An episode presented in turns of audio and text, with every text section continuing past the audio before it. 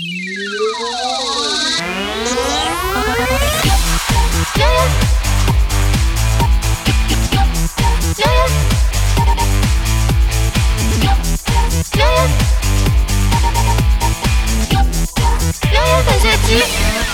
识青年不受骗。本周突如其来的降温实在是太凶猛了，这大概是身处北方的同学每年的尴尬期。温度降了，暖气却还没来，每天只能哆嗦在床里，哆嗦在地铁上，哆嗦在办公室或者是教室里。此处自动忽略永远没有暖气的南方同学，毕竟南方抗冷全靠抖啊。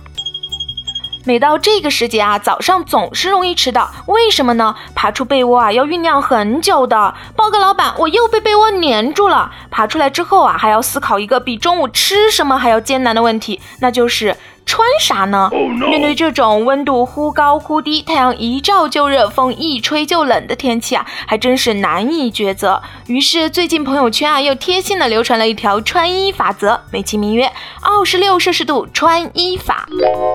他把不同的衣服呢，按照摄氏度分级，比如比较厚的羽绒服啊，相当于九摄氏度；那薄款的羽绒服呢，相当于六摄氏度；稍厚一点的棉衣啊，是五摄氏度；棉背心呢，是四摄氏度；抓绒的衣服和薄外套是三摄氏度，厚的棉毛衫是二摄氏度，短袖 T、薄棉毛衫是一摄氏度。不管外面的气温是多少，只要外面的温度加上你衣服的温度能达到二十六摄氏度就可以了。所以啊，如果今天的温度是二十二摄氏度，那只要穿一件短袖加一件薄外套就解决了。这样看起来也太简单了吧？看下温度，做个小学加减法就能决定穿啥，这简直解决了人生的一大难题啊！可是这样做真的管用吗？小感支起来，小耳朵竖起来，下面裹个军兵妹，要来给大家嘚吧嘚了。只能说啊，对于一些生活经验匮乏到完全没法根据温度判断自己穿啥的人，这个二十六摄氏度穿衣法还是能稍稍给一点指导意见的。不过啊，也只能是非常浅显的指导。但要说这个方法科学啊，那就太不科学了。不科学在哪里呢？按照法则说的呀，一件棉背心是四摄氏度，那穿二十五件棉背心，我是不是就能达到一百摄氏度的小电水壶呢？照这样下去的话，穿二十五件冰丝内裤，我是不是就能去冰镇啤酒了呢？你咋不上天了？用脚趾头想想也能知道，衣服的保暖能力啊，当然不能用这种简单的温度计算来衡量。好多件衣服的综合保暖能力也不能简单的叠加。大风天，你就是套上五件大孔眼儿的针织毛衣，照样能被吹哭。另外啊。啊，天气预报的气温就这一个数值，也没法决定你穿什么。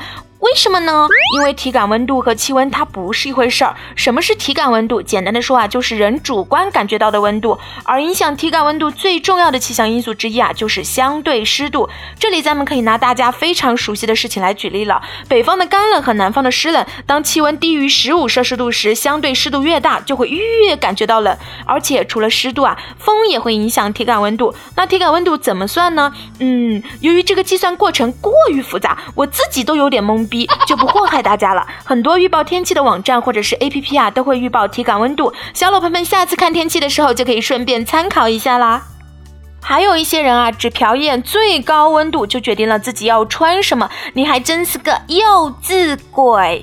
讲个极端一点的例子来吓唬吓唬大家：零六年四月份的时候啊，内蒙古包头市气温在二十四小时内狂降三十三摄氏度，然而预报最高温的十度是啥时候呢？半夜中午的时候啊，居然是零下。虽然咱们一般不会碰上这么极端的天气，但老天爷说抽风就抽风，咱们还是得悠着点啊。最近不断有寒流。预警，各位宝宝们平时多带点方便穿脱的外套啦、帽子、围巾什么的，还有暖宝宝以备不时之需。另外，本节目欢迎转发给那些曾经告诉你二十六度穿衣法则的人，作为他们对你的关心回馈哟，么么哒。